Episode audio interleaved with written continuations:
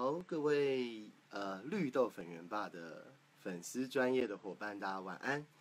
那今天星期一是我们这个第一次要在 FB 的线上直播，要来跟大家做一下这一本呃绿豆粉圆爸遇见阿德勒的九堂教养课的线上导读。那这一本书在嗯。写的过程当中呢，其实它应该算是这六年整个呃我做了教养上的改变的很大的呃总结，所以在这个里面呢，其实它跨越了有六年的时间哈。那不过整个整体的概念到现在依然都非常的适用，所以很值得推荐，还有分享给目前如果你自己或者你的周边的朋友，然后他的小孩。呃，从零岁一直到十岁、十二岁，应该都可以很受用在这一本阿德勒的教养上面。好，那我们今天要先来谈的就是第一堂课，也就是这本书的第一章。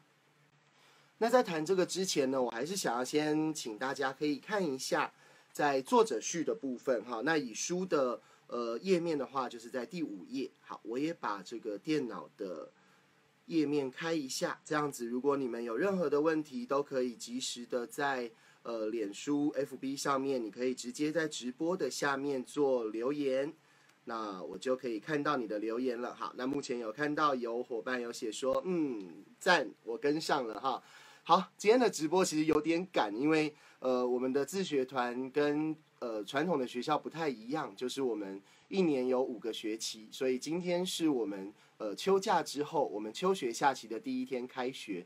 那因为昨天是新书发表会嘛，所以就把呃直播延到了今天。结果发现哇，这个时间真的是非常的赶哈。那没有关系，我们也赶上了哈，我也赶上了这个直播的时间，虽然晚了一分钟。好，那这边要请大家可以先看一下的是在作者序的部分，在第五页的地方。其实阿德勒的心理学，呃。如果就比较正式的名称，它叫做个体心理学，就是他认为，呃，心理学不应该把人的心理去片段化，也就是呃拆解某一个部分，好，认为这个部分有问题，好，那我们来改善这个部分。他认为人，阿德勒认为人，它是一个整体的概念，所以他的心理学我们叫个体心理学，或者你可以称它为整体的心理学都可以。那不过，对于我们这种不是心理学专业的人来讲，哈，我们只是要当一个父母的角度，其实我们就可以回到阿德勒所谈的勇气这件事。那阿德勒的心理学，它的整体来看呢，它是以人从小或者从出生开始就有一个强烈的自卑感。好，以前我们听到自卑感这个词，我们可能都觉得，哎呀，这个我要摆脱自卑啊，我怎么可以有自卑感呢？好。可是阿德勒的心理学，他是认为人都会有自卑感，而人类之所以会进步，也是因为自卑感。因为我们想要呃摆脱自卑，我们想要更对自己有自信一点，所以我们创造了很多不同的工具，我们学会了与人合作，我们让这个世界呃朝向我们的理想更迈进一步。这个其实都是从自卑的角度做出发的。那我们如果要克服自卑，就会需要有勇气。所以这也是大家会在呃市面上看到很多跟勇气有关的阿德勒的心理学的书。那这样的书其实对身为父母的我们来讲，其实是很受用的。因为阿德勒的心理学，它有一点像是一种新的哲学观，跟我们过去所认知的呃想法或心理学都有很大的不同。比如说我们比较熟悉的，应该就是弗洛伊德嘛。那弗洛伊德讲的就是你要找出。任何行为背后的原因啊，你要知道为什么会发生这个行为，然后追根究底，然后看看这个原因能不能把它改变。好，那如果可以改变呢，那这个行为应该就改变了哈。可是阿德勒他所谈的正好相反，他认为原因并不重要，他觉得最重要的是目的，也就是你要去哪里。我们简单来说就是目标的部分了。呃，所以在这个作者序当中，我先写了，就是说教养孩子，父母会需要更多的勇气。那也是从阿德勒心理学的角度，它是一个勇气的心理学，它是我们人要克服自卑感所衍生出来的更有勇气的方式。那我们每一个人呢，都是当了父母之后，才学着怎么当父母的哈。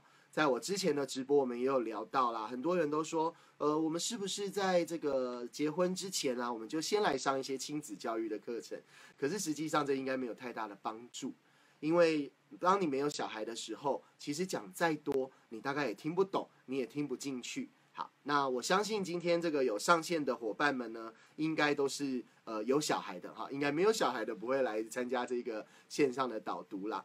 那所以，当我们成为父母之后呢，其实我们就要更清楚我们想要往哪个目标，我们才能够决定要呃采用怎么样的教养行为。在昨天的新书发表会，我引用了一张图，也就是一个环岛的地图。那假设我们现在要从台北出发，我们生了小孩了，然后从台北出发了，我们要前往的目的地是垦丁。那你要选择怎么样的交通工具？你要选择高铁、飞机、搭船，还是脚踏车，还是你要用走的？甚至有的时候呢，很多人可能背道而驰，好，他可能从基隆往往日本走了，好，那可能会绕很大一圈。那无论过去你是选择怎么样的交通工具，也就是你无论选择如何的教养方式，那都过去了。阿德勒心理学一直告诉我们说，要抛开过去，我们要看的是现在。那我相信加入线上导读的各位，应该都是具备了想要改变传统教养的勇气。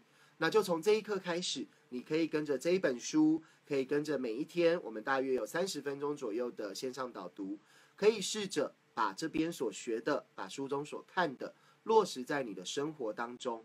那只要当你开始做改变了，你的家就会开始改变了。很多的伙伴会说：“那当我改变了，我的家是不是就会哇幸福、快乐、美满呢？”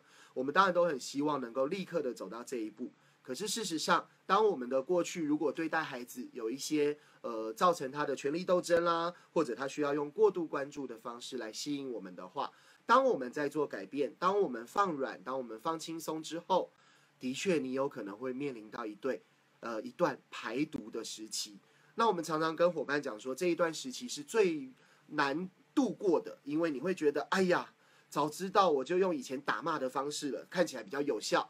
甚至你的周边的、你的另一半或者你的长辈就说，啊，你就把他骂下去啊，你就把他打下去啊，你看他不就很听话了吗？好，我们这个昨天新书发表会有一个伙伴，他有问到啊，他说他的小孩穿了两只不同的袜子，好，那爸爸就觉得说，哎，怎么可以这样子穿不同颜色的袜子，这样子很不得体呀，所以就呃的大声的骂了他一下，或念了他一下，哦，那孩子马上就乖乖的去换，哦，爸爸就说，你看吧，是不是这样很有用？你还在那边跟他沟通，花了那么多的时间，好像看起来没有太大的效果。好，的确啦。那我们昨天在呃新书分享会，我们就讲说，其实人哦都很喜欢去趋吉避凶。好，我看到一个这么强烈、这么生气呃的爸爸在我面前，我干嘛要去跟他对抗呢？对不对？好，可是换个角度，如果等到你的孩子到了青春期，他就有可能有这个 guts 哈，来跟爸爸对抗了。那我们当然不希望走到那个时间点，然后再来判断这个亲子的关系。所以回过头来呢？我们鼓励的家长是你能够放下你的权威，能够重新的思考怎么和孩子互动，那也是这本书很重要的重点。所以这本书里面我谈到了父母要有几个勇气，第一个就是要有被讨厌的勇气啦，哈。那被讨厌的勇气这本书是这呃两年多在这个排行榜都是第一名的书。那目前推出了第二集，呃，我也很鼓励大家可以先从第二集开始看。因为第二集它完全是从这个教育的角度，然后从爱的角度来跟各位谈阿德勒的心理学，所以即使你没有看过第一集也没有关系，你可以从第二集开始看。那我常常说，就是很推荐大家把它买来啊，可以当这个圣诞装饰啊。为什么？因为《被讨厌的勇气》是一本红色的书，那我这一本是一本绿色的书，那红配绿刚好很符合圣诞节的气氛，对不对？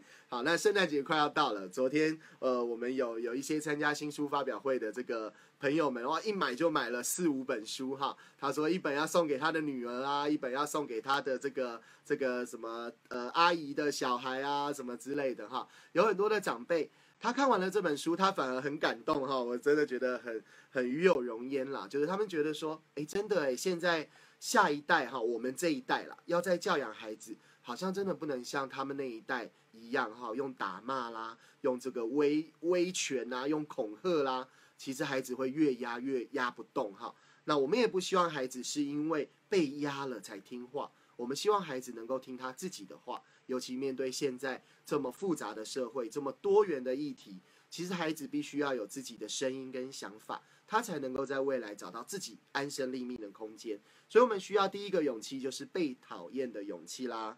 好，那这个呃，不知道大家有没有哈？能不能够当你做一些教养行为的时候，就算旁人。好，不支持你，你还是能够坚持自己的想法。好，就算有人说：“哎呀，你这样我不要再当你的朋友了，你都太宠小孩了。”好，那你还能不能够坚持自己的教养的作为？那这就是被讨厌的勇气啦。可是这个部分要请大家理解哦，被讨厌的勇气最主要是要你拥有勇气，而不是要你去做一个被讨厌的人。哈，那这两者是有很大的不同的。好。在第二个，你会需要的就是与众不同的勇气啦。在现在的社会当中，其实大部分的教养还是以传统的教养为主，甚至有很多的隔代、很多的阿公阿妈，他还是会用过去教养我们的方式，希望我们教养下一代。可是我们很希望，呃，很多的伤痕、很多的不满足，就到我们这一代为止，所以我们想要有所改变。所以我们必须要有与众不同的勇气，即使你的兄弟姐妹他们自己有小孩，他们还是在打小孩，还是在骂小孩，你还是可以与众不同，你还是可以坚持你自己觉得对的方式继续下去。所以这个叫做与众不同的勇气。尤其像现在我们谈到学习啦跟教育的目的的时候。很多人会把幼稚园要当成小学的先修班，把小学当成中学的先修班，把中学当成大学的先修班。孩子好像永远都在追赶未来，可是这样对孩子真的有帮助吗？孩子能不能够享受现在，能够活在当下呢？这个是我们非常鼓励家长可以带着孩子一起好好好的享受现在此时此刻。不然说真的哈，孩子好快就长大了。像我这样一回头一看，哎呀，怎么绿豆已经十岁了哈？我这前几天还在整理他刚出生时候的照片，说一看哇，这个十年，虽然我都已经是跟着他一起这个全职带他啦，然后创造自学团啦，跟他一起上学啦，可是就还是觉得哇，这十年怎么过得那么快？我就很难想象，如果今天他是呃一般去上学了，我们每一天可能到八点九点我们才能够碰面。那我会是怎么样的时间的感觉？那这个就要留给各位去体会，还有各位去做选择了哈。好，第三个是说不的勇气。这个基本上来讲呢，就是面对孩子的很多的无理的要求。身为现代父母的我们，好，身为想要民主教养的我们，你有没有对孩子说不的勇气？很多的父母会误以为凡事都要答应孩子的要求。这个才叫做民主的教养。可是事实上，在我的书里面有写得很清楚，我们必须去区分什么样叫做真正的宠爱，那什么样叫做溺爱，什么样又叫做错爱。它都是爱，可是孩子感受到的不同，孩子未来的发展也都会不同。我们很鼓励大家能够真正的宠爱孩子，能够无条件的爱孩子，但是呢，不要用自己自以为是的方式去错爱孩子。也不要让孩子用他自以为是的方式去溺爱孩子。好，所以说不的勇气就是要解决我们溺爱孩子的这件事情。来，第四个，面对行为结果的勇气。很多父母他在看完这本书或者理解了阿德勒的教养之后，其实他最没有办法去面对的就是所谓的行为结果。哦，原来孩子的行为他必须要去面对这个行为会产生的结果。比如说，孩子选择我今天中午我不吃饭，觉得这个妈妈做的菜我不喜欢吃，好，他就不吃了。很多的妈妈会受不了，就说：“那我喂你啊，那你吃完我就带你出去玩啊，你不吃，待会就不要看电视啊。”好，各种的方式，希望孩子能够呃照大人的期望去把这个饭吃完。可是呢，孩子在长期的这样的压力之下，反而会发现这样的孩子他在吃的议题上会越来越扩大，也就是他越来越不爱吃东西。或者越来越挑食，甚至大人最担心这样的孩子会越来越瘦，对不对？然后这样的孩子他就真的越来越瘦。我在昨天新书发表会有分享哈，我说呃，我们家的绿豆跟粉圆，我们大概在他一岁两岁左右的时候，我们就知道在吃的部分，我们必须要彻底的放手。那它的好处就是孩子很清楚他自己的食量到哪里，他需要吃多少东西。那它的坏处呢，就是他们这一次在阿公阿妈家，然后两个人跟阿公阿妈去吃这个回转寿司哈。然后阿公阿妈吃不了几盘嘛，对不对？一盘三十元，然后阿公阿妈吃一点点而已。结果他们两个一吃哦，阿公阿妈吓死了，哇！一吃完这个结账八百多块钱，好，他们可以吃到十几二十盘都没有问题。那这个就是孩子他们很自然的生理的需求，也就是饿了会吃，渴了会喝，累了会睡。可是大家应该可以发现，现在很多的孩子饿了还是不吃，渴了还是不喝，累了还是不睡，所以就造成很多生活上的冲突。还有亲子上的权力斗争。那至于他要怎么解决呢？在我们这本书里面，还有接下来我们还会有呃八次的导读，我们慢慢的再来讨论这件事。可是最重要的是，你要有让孩子面对行为结果的勇气，先拥有这个勇气。我们之后谈到行为结果的部分，你才有办法去执行。OK，再来第五个是改变自己的勇气。其实哈，要做改变是很不容易的。对于人类来讲，哈，我们很喜欢叫做以不变应万变，哈，最好这个生活都不要改变，这个世界都不要改变。可惜的是呢，唯一不变的就只有每天都在变，对不对？包括我们的小孩也是如此，他每一天都在长大。可能这一阶段好不容易你熬出头了，你过关了，诶，怎么孩子又变了？怎么下一个阶段的挑战又来了？哈，这个是很正常的，这就是人类嘛，它是一个动态的发展。它不是一条直线式的成长，所以呢，我们除了嗯想要改变别人之外，其实最主要的是我们要有改变自己的勇气。那从阿德勒心理学的角度，其实必须要告诉大家的是，阿德勒认为我们没有办法改变任何一个人，好，包括你的先生，包括你的太太，包括你的孩子，包括你的爸爸、你的妈妈、你的公公婆婆，我们没有办法改变任何一个别人。我们只能决定自己要不要改变，这个听起来有一点残忍，好，但是有这个我们有朋友解说，改变非常的不容易。可是我们必须要清楚的知道，我为了什么要改变？如果我希望追寻的是一个我们讲的优质的幼年孩子的优质幼年，还有一个合作的亲子关系，共好的亲子关系，那在很多的地方，我们哈好像。不变都不行，因为我们在用传统的方式，其实我们一直遇到的都是同样的状况，不断的打断，呃，不但不断的打转，不断的重复，好像一个无限回圈一样。那其实我们辛苦，孩子也辛苦。好，最后第六个，我们需要的是爱自己的勇气。问一下大家哈，你最近一次和自己约会是什么时候？三天之内吗？好，如果哎，这个听说可以玩一下线上互动，对不对？如果你这三天之内你有爱自己，你有让跟自己单独约会去做一件呃你喜欢的事，你有兴趣的事，你就按个爱心，对不对？好，就可以这看有没有很多爱心跑出来。然后如果呢这个。呃，你已经超过一个礼拜，你都没有办法跟自己约会去做自己喜欢的事情，你就按个怒，对不对？哈，有一个怒怒的标志这样子，然后那我大概就知道目前大家这个呃有没有办法能够照顾好自己了哈。那我当然知道这个是很不容易的事情啊，有好多的爱心跑出来，太好了哈。呃，我们的时间就这么多，每一个人，我说这个唯一公平的事啊，就是我们每一个人都只有二十四小时。无论你多有钱多没钱，无论你多帅多美多高多胖多瘦，好，无论再怎么样，你都只有二十四小时。那我们想要做的事情这么多，我们必须要做的事情这么多，我们要怎么样能够爱自己呀？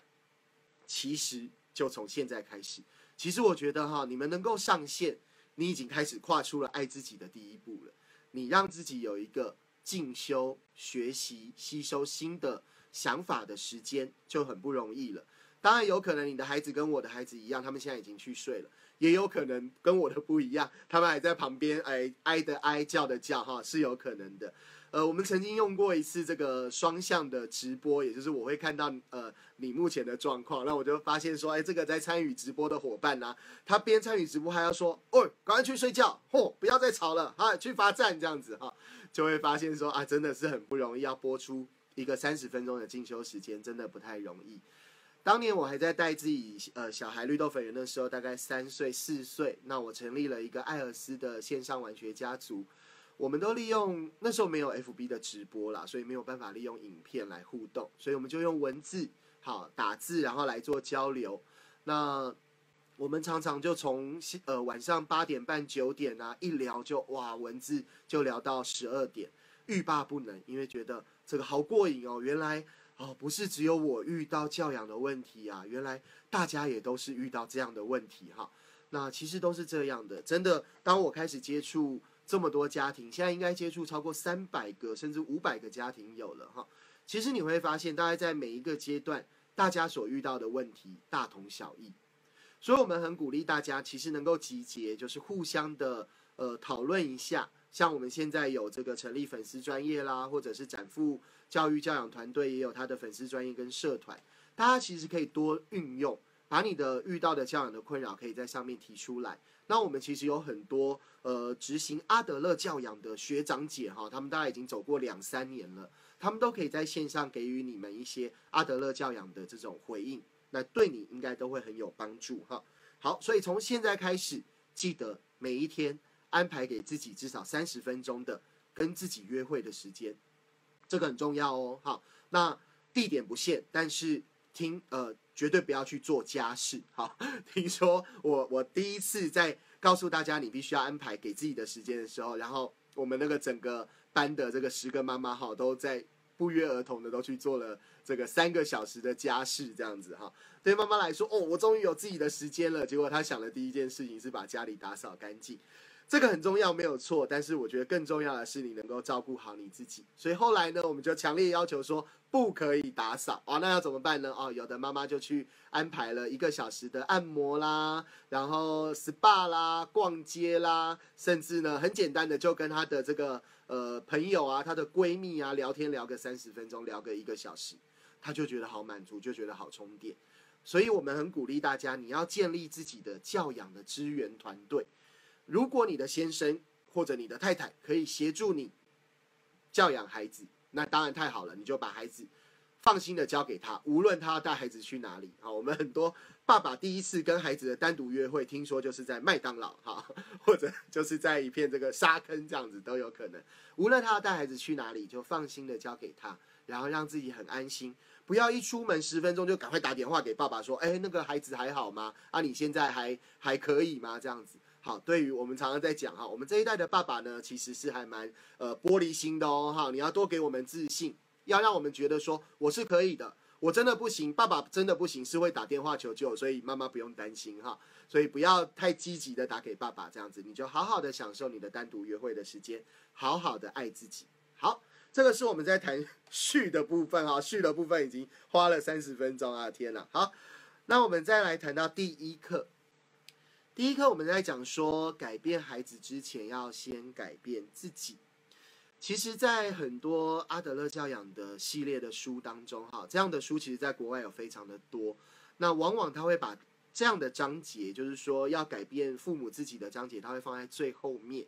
那当然可能是从销量所考量了。我常常在想说，那如果我的第一章就告诉你说，你要改变孩子之前，你要先改变自己哦，那会不会很多人就不买这本书，想说，哎呀，怎么那么累啊，吃力不讨好？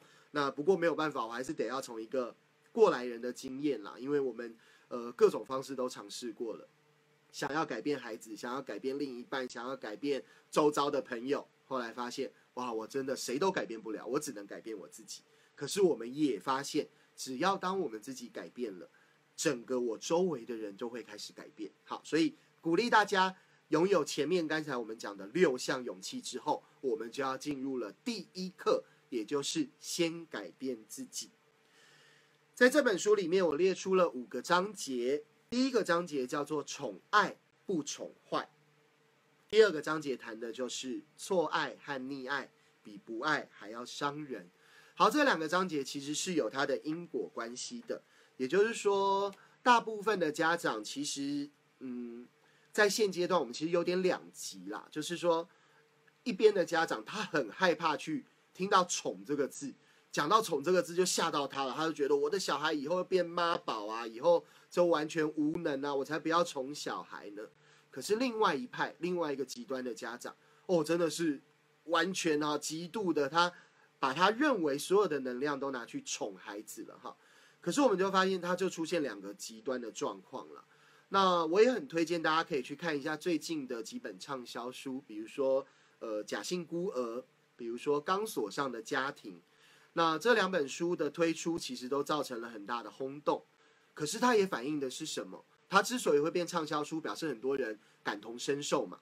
所以也表示我们的这一代其实有很多的人，他的心里是有伤痕的，是有空缺的。所以他就觉得，哎呀，我是一个假性孤儿。虽然我爸妈有爱我，但我都感受不到。或者我的家庭关系、我的亲子关系，好像走在钢索上，一不小心，哎呀，我们好像就陷入了万劫深渊一样。所以回过头来，其实我们过去所受到的教养，或多或少都在我们心中产生了某些影响。那这个影响是好是坏？其实从阿德勒的角度，他没有要我们回头去追本溯源，说你看啊，你现在会打小孩，都是因为你以前你爸妈会打你，所以你打小孩是正常的。这个是找他的原因，可是对实际的教养作为并没有帮助。所以阿德勒所说的是。我们要看的是过去的这个行为，我们要能够接受，好像就有点像是好，我们这个身上其实也有很多的细菌跟病毒嘛，我们要能够接受，我们并没有要把这些细菌病毒全部赶出体外，因为这是不可能的事。无论是好的菌还是坏的菌，我们就接受它存在在我们的身体里面，它存在在我们的心灵里面。好，那接下来我们就可以决定我们自己要怎么样往下走。我们不要把自己要打小孩、骂小孩怪罪到自己的父母身上，因为其实是自己可以做决定的。哈，其实我们想要打骂小孩，是因为我们为了证明我自己是有地位的，我自己是有权利的。哈，可是你要承认这一点真的很不容易。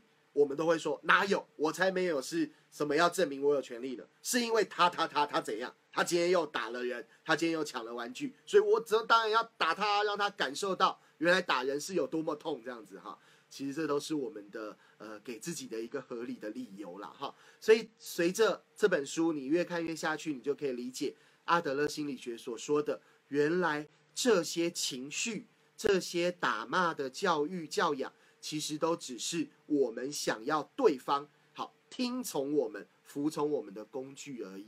其实呢，才不是过去造成我们怎么样，是我们自己决定要这么做的哈。好。所以在谈到宠爱跟溺爱跟错爱，就要请大家好好的阅读我讲的宠爱，但是不会宠坏的这一个章节。其实每一个人都需要被宠爱，包括我们也一样。谁不希望被自己的另外一半宠爱呢？谁不希望被自己的爸爸妈妈宠爱呢？每个人都希望，但是要怎么宠，要怎么爱？基本上的概念哈，我们可以很简单的来讲，就是说。在心理的部分，我们要能够尽量的去满足对方的需求，可是你必须去了解的就是他的真实的发展需求。举例来讲，一岁半的孩子，当他开始会走、会跑、会跳之后，他的生理就达到了一定程度的掌控了。这个时候的孩子，他需要有很大量的探索。如果你都是限制他，或者如果什么事你都帮他做。他都不用走路，你都用推车的，你都用抱的。呃，他吃饭他都不用自己拿汤匙、拿筷子，你都喂他。其实我们剥夺掉的是他发展的能力。这样的宠，其实跟我们谈的宠是不同的哦。我们认为这样叫做溺爱。好，那怎么去分辨溺爱这件事呢？其实，在十九页的错爱和溺爱，比不爱还伤人。这边我有稍微做了一个简单的说明，在第二十二页的地方，好，溺爱所呈现的就是我享有绝对的自由，可是我不用负责任。比如说上礼拜我看到一个新闻，哈，有一个两三岁的孩子跟着家长一起到了美妆店，然后就忽然这个家长大叫了一声，就哎呀，你怎么把自己的脸画成这个样子？哦，原来这个小孩把。这个化妆品试用柜哈，全部都画在自己的脸上，然后弄得一团乱这样子。那你们有看到妈妈怎么去处理接下来的行为吗？哦，听说这个店员就非常傻眼啦。原来妈妈不但没有去面对这个残局，没有去带领孩子如何为自己所做的负责哈。那当然负责有很多的层面啦。那呃，就要靠各位的智慧哈。比如说，至少把场地稍微复原一下，整理一下，或者至少跟店员说啊，不好意思啦，我的小孩把这边弄得这么糟，这么乱。那有没有什么我们可以一起帮忙的哈？那这个都是一些基本的负责。可是呢，呃，大部分的很多的妈妈，她可能就没有了哈，她就把小孩带到厕所，把小孩洗干净啊，然后进去逛她的街。其实孩子所感受到的就是，我享有绝对的自由，可是我完全不用去负责任。甚至我很自由的把脸上画的都是我，连把我的脸擦干净的责任都不用负，对不对？因为是妈妈帮他擦干净了，所以这样就是很明显的，我们过度的溺爱了孩子。再来谈到叫做平等，我们很推崇儿童的人权，可是，一不小心，我们往往就让儿童的人权超越了所有一般人该有的人权。怎么讲呢？我们有呃朋友，他刚。接触这种所谓民主式的教养的时候，他就听到了哦，原来你们讲的是要满足孩子的需求哦。那我孩子说他不要睡觉，诶，他要一直玩呢，那我就要跟着他一起玩。然后玩到九点呢，孩子说在家好无聊哦，我要到外面溜滑梯。好，妈妈就带着他去外面溜滑梯，溜到了十一点、十二点，孩子说哇好累哦，可是我还要荡秋千，妈妈就陪他荡秋千，然后荡到了凌晨一点，然后妈妈好累哦。妈妈生气了，孩子也好累哦，孩子就大哭大叫，然后结果原本很舒服的一个夜晚，就在这样的情况下落幕，然后妈妈还要扛着一个睡着的孩子从公园再回到家里面，所以回过头来，我们都希望能够和孩子达到一个平等，可是我们却很容易不小心的让孩子爬到我们头上了，我们不想要踩在孩子头上。可是很重要的是，我们也没有要让孩子爬到我们头上哦。所以我们在谈的真正的宠爱，它其实是一种平等的概念，然后是互相尊重的概念。也就是我必须要先尊重你，因为我是比你有权利的，我是比你有能力的。毕竟我们也都吃了三十多年、四十多年的米，对不对？哈，可能我们吃的盐比小孩吃的米还要多，对不对？所以我们还是享有比较大的能力和权利。所以我们必须先示范怎么样去尊重对方，所以我们先教孩子尊重吗？不是，是我们自己要先去尊重孩子。尊重孩子之后，并不是孩子说的你都要听哦，你还是要有你自己的界限跟你自己的想法。那当孩子违背了这些界限之后，就必须带领他去面对行为的结果。好，这样可以理解哈，它是环环相扣的，也不是要让孩子爬到你的头上，更不是要让孩子去指挥你。去命令你，甚至孩子还可以打你、骂你，哇，那就整个走偏掉了哈。好，那这是在溺爱的部分。那所谓错爱的部分呢，几乎就是什么都没有嘛。错爱的地方就是我是你老爸，我说了算，对不对？哈，这个应该我们这一代的父母很多都感同身受了。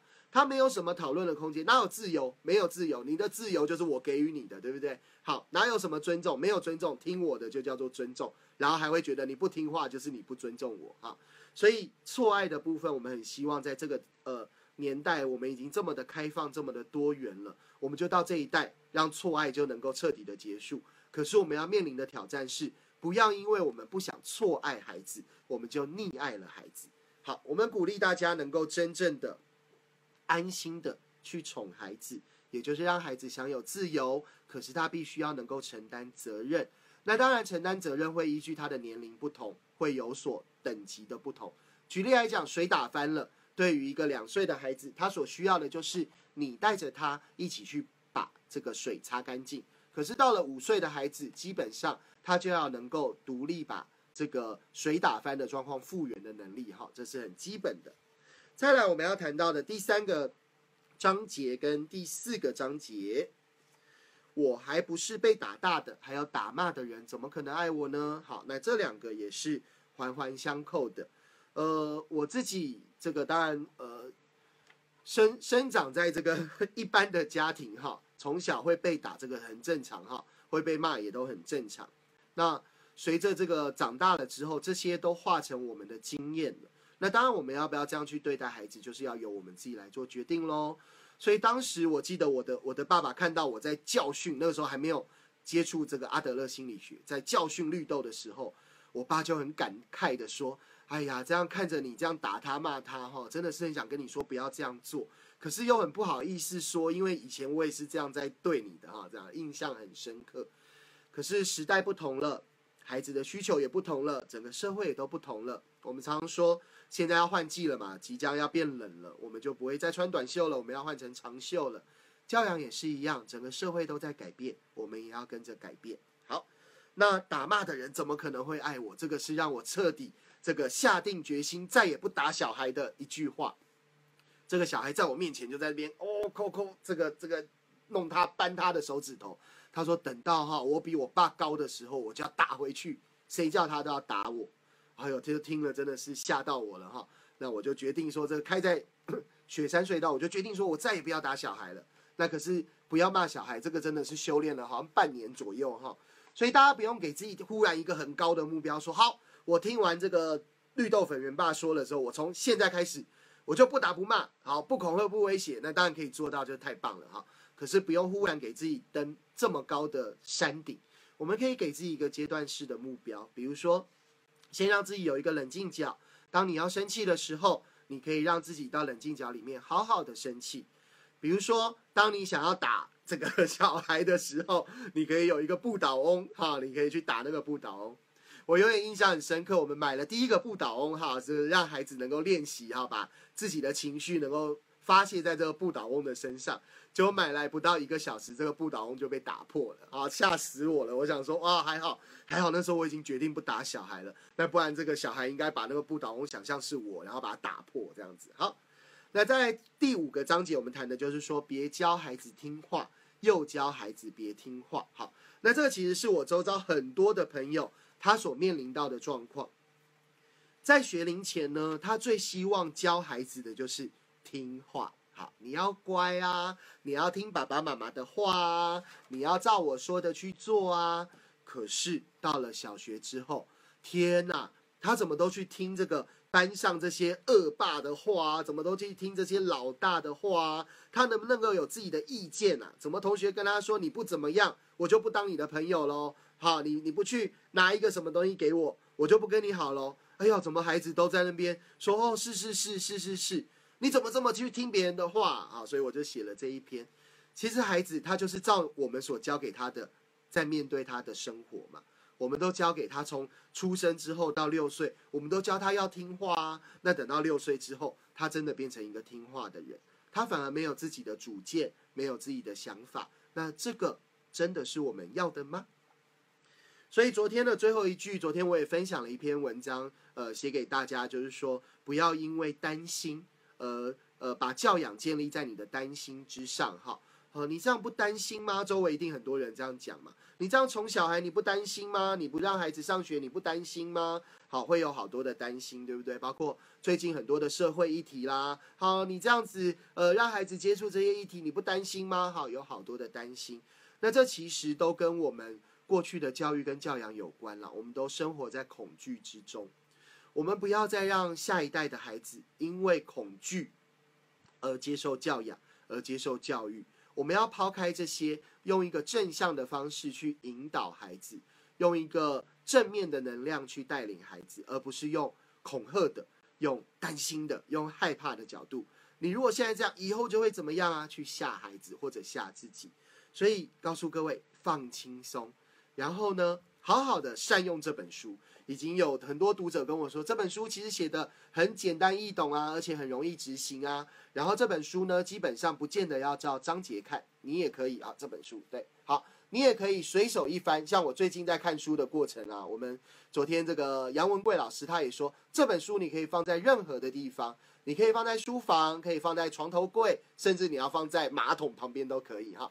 说真的，我有很多的阅读就是在厕所里面阅读的哈。那我的阅读方式呢，就是随便的打开任何一页，好，看到这个里面，说不定它就刚好能够帮助到我在现阶段我所面临到的教养困境。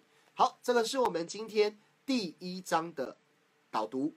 接下来每一天，星期二、星期三，我们都还会进行第二章、第二堂课、第三堂课的导读。那星期四的部分呢？因为我们在星期六我们有杂学校教育展的展览，我们要去那边展出喽。所以星期六、星期天，各位可以到华山的杂学校的教育特展来找我们。可是星期四、星期五我就得要去布展了，所以星期四的晚上的直播会暂停一次，所以记得把握星期二还有星期三，然后你可以推荐给你的朋友，在晚上八点半的时候可以一起来上线。哦，我看到有一个伙伴说，好，那还没有买这本书怎么办呢？好，赶快去买哈！现在这个博客来可能两天就会到了啊，如果想要快一点呢，PC Home 二十四小时就会到了哈。来更快的，我们有伙伴就直接冲到旁边的书店，目前在金石堂、成品这个书店上都买得到。那很好用哦，它就是绿色的，好，白色的、绿色的、白色的，好。那如果你有意愿的话，你也可以顺便带那本红色的《被讨厌的勇气》第二集。那《被讨厌的勇气》是让大人让我们自己重新的去思考我们自己的价值，我们能不能够悦纳自己，能不能够爱自己，进而的来爱孩子，来爱你的配偶。